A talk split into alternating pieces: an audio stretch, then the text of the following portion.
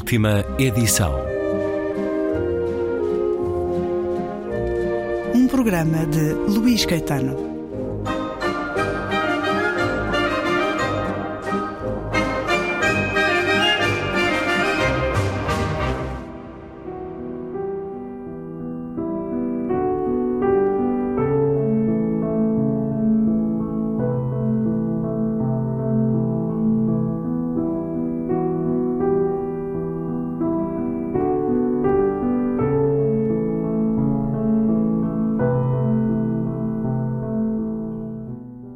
Não me reconheces, pois não?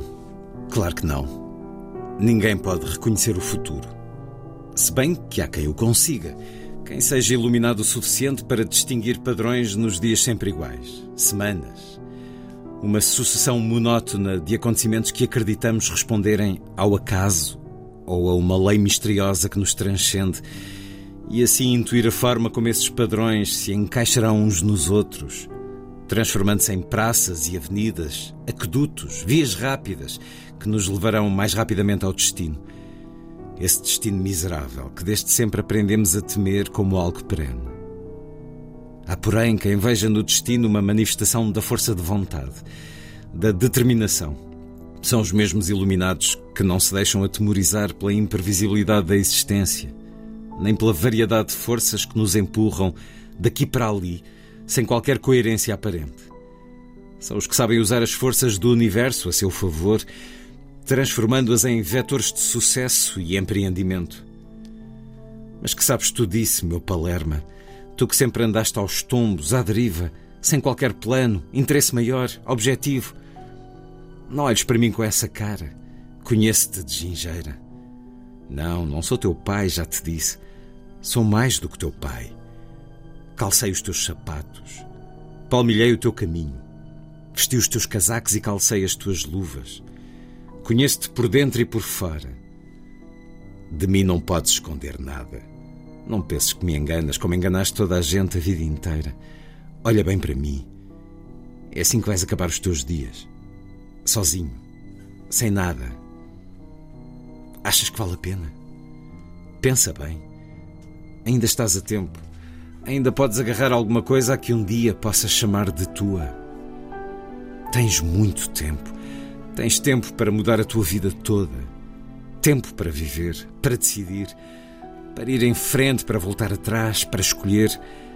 Aproveita cada dia. É um luxo. Não desperdices tempo com merdas.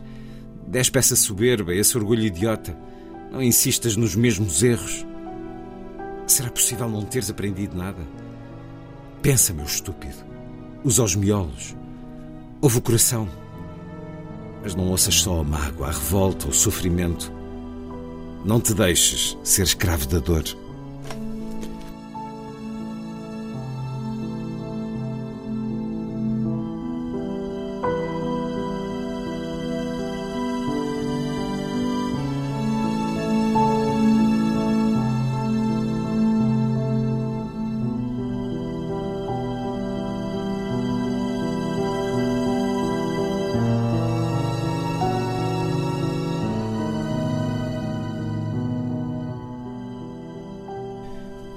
É um certo do romance Lei da Gravidade, de Gabriela Ruivo, o livro que acaba de chegar às livrarias com a chancela Porta Editora, livro dez anos depois de o nome de Gabriela Ruivo, então Trindade a se ter tornado bastante conhecido por eh, ter vencido o prémio Leia com o romance Uma Outra Voz.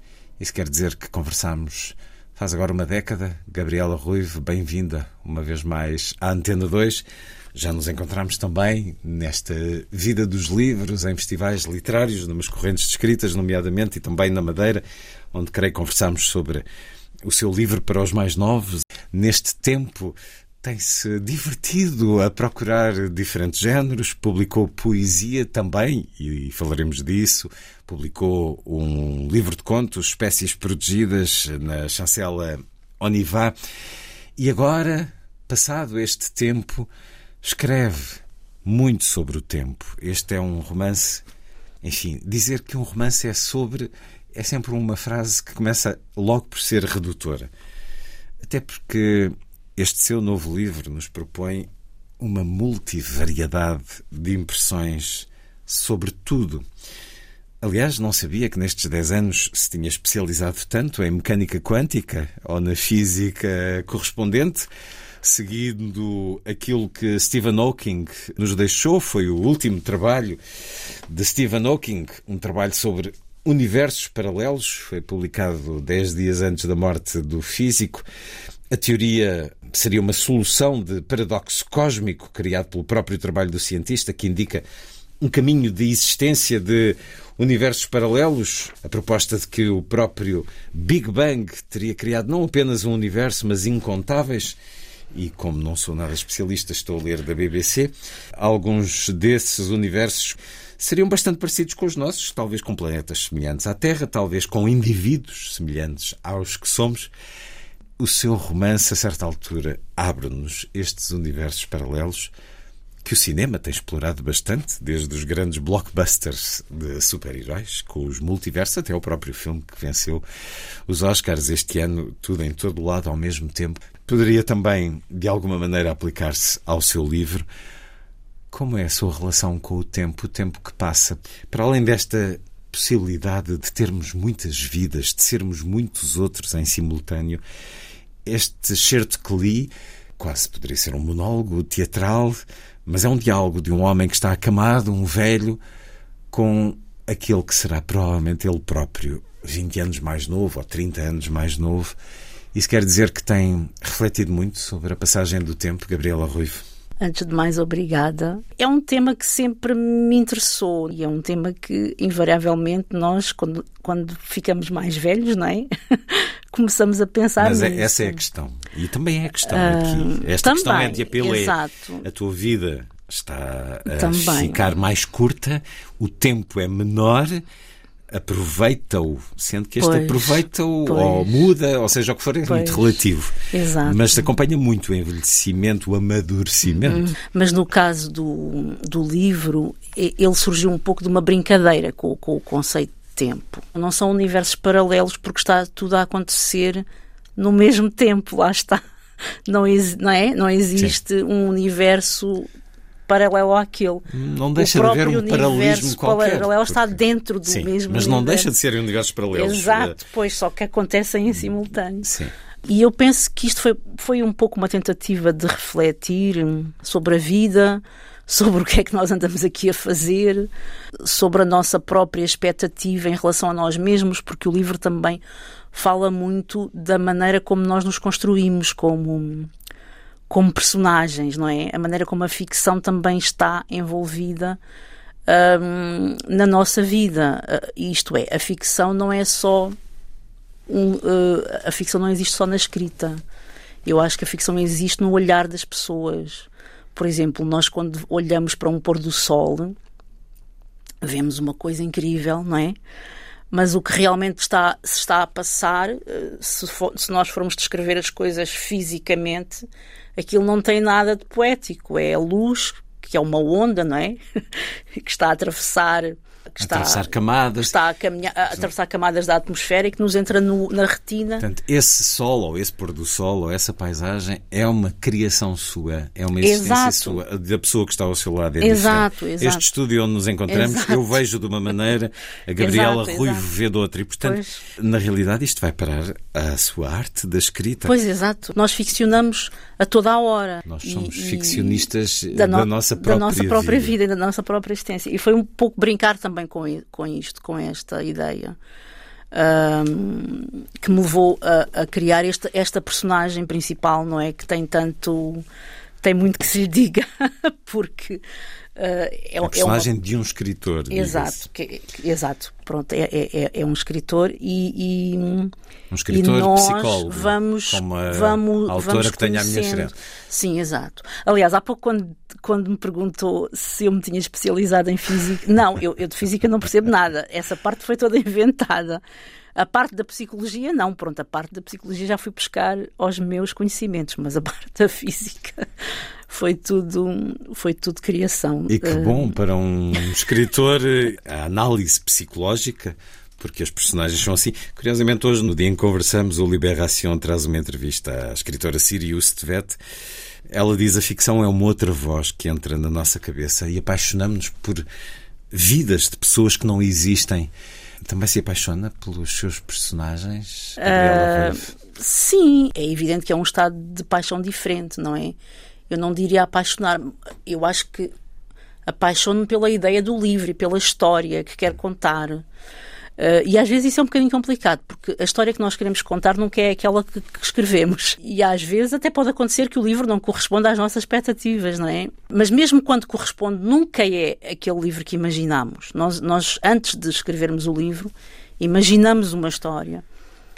E essa história ficará para sempre na nossa cabeça, porque não é essa história que passa. Uh, aliás, muitas vezes as personagens ganham vida própria. Por exemplo, a personagem da jornalista que entrevista ao escritor. Era para ser apenas uma personagem secundária, em que aparecia no momento da entrevista e depois pronto. Uh, mas à medida que eu fui escrevendo, ela, ela foi se impondo. Tornou-se desafiante. Exato. Ela foi se impondo, não é? Ela foi reagindo àquela pessoa, foi desenvolvendo sentimentos por ele e então às tantas já, já tinha que fazer parte do. Percebi que, que tinha que fazer parte do. Isto também porque. Do enredo. As mulheres eh, de alguma maneira falámos nisso, creio, na conversa há 10 anos, sobre o seu livro Uma Outra Voz, em que perguntava o que é que tinha contra as histórias de amor felizes. Na realidade, temos uma epígrafe aqui no novo romance, o muito célebre início eh, de Ana Karenina, as traduções são sempre diferentes, por isso é que estou a consultar. Todas as uhum. famílias felizes são parecidas, cada família infeliz é o à sua maneira.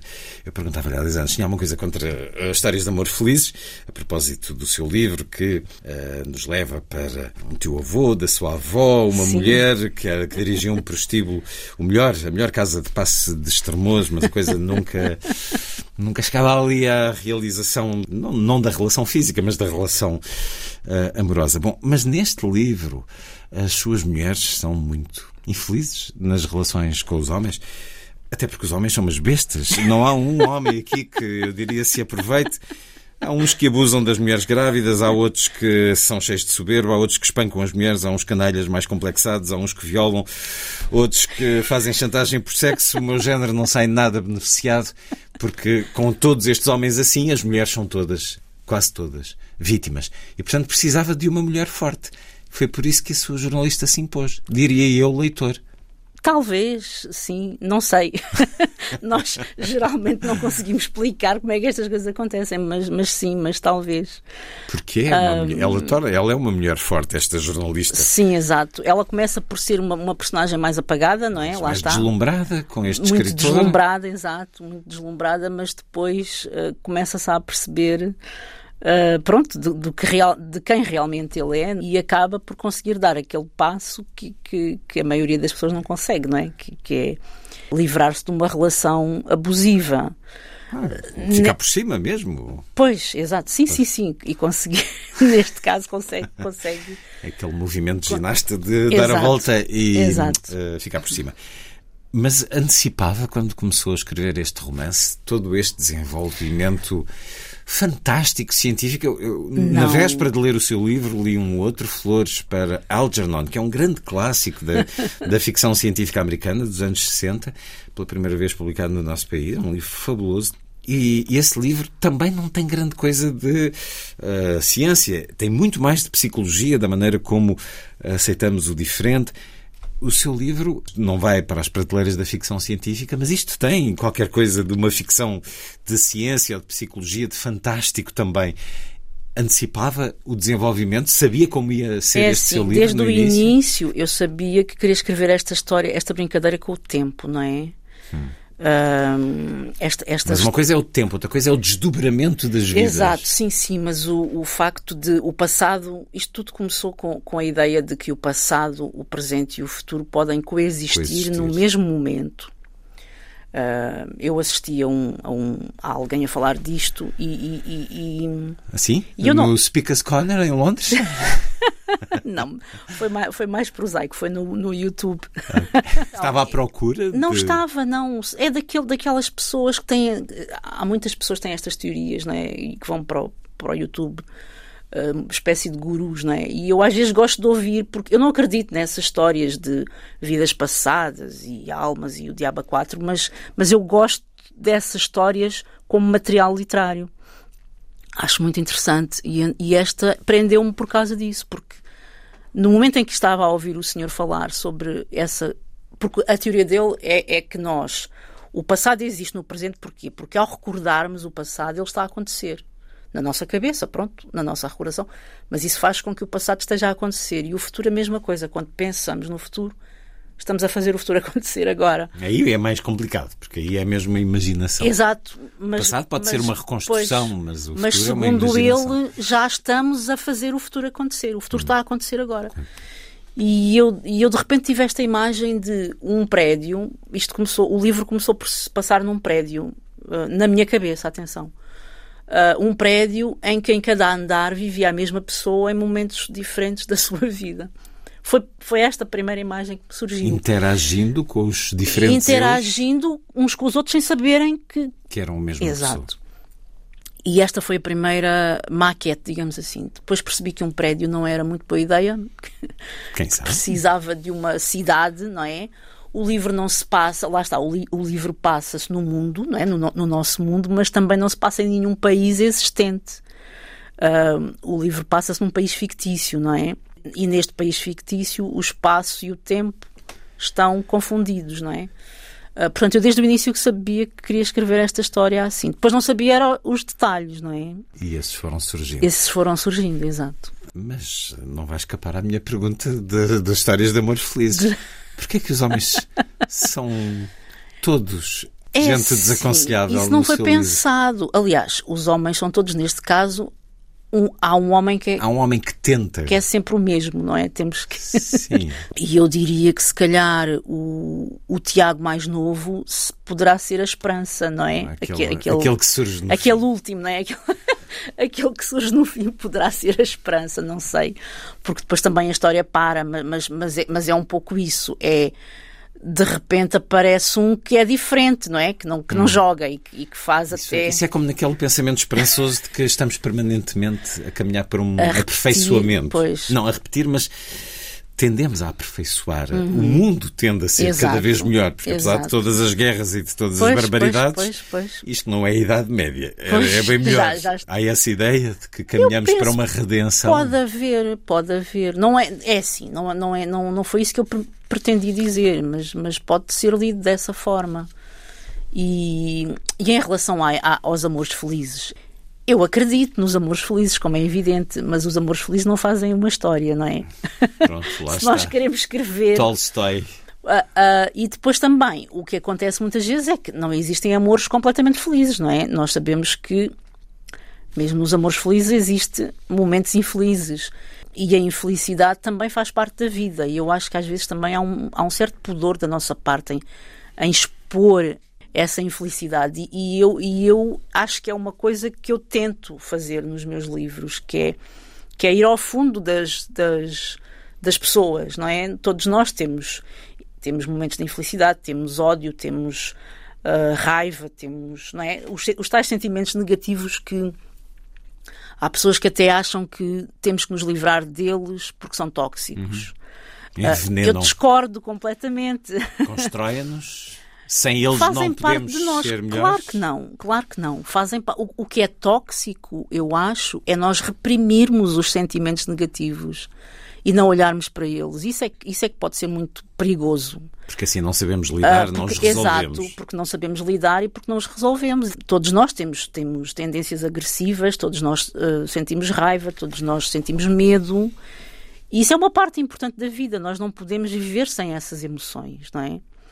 A partir do momento em que negamos emoções, em, em, que, em que tentamos não sentir emoções, aí é, aí é que está, e, e, mesmo em termos clínicos, aí, aí é que começa a patologia, hum. não é? E, e, e, eu tento fazer essa leitura do ser humano nos meus livros, que é apresentar o lado, o lado bom e o lado mau, não é? Digamos, o lado de luz e o lado, é, e o lado de escuridão. Volto a dizer, a percentagem aqui no género masculino é de uma bestialidade... Uh, impressiona diferentes homens, no, sempre com o intuito mais animalesco. E os animais têm tanta coisa boa isto começa a ser ofensivo para eles, mas eh, do, do ser abusador, do aproveitar-se. Uhum, uhum. Mas, como diz, há essa possibilidade de, de redenção do, do, homem digno, com Exato. caráter, Sim, claro. que nos chega no fim. Lei da Gravidade. O novo romance de Gabriela Ruivo, já vencedora do Prémio Leia, uma edição Porta Editora e uma conversa para continuar e concluir no próximo programa da última edição.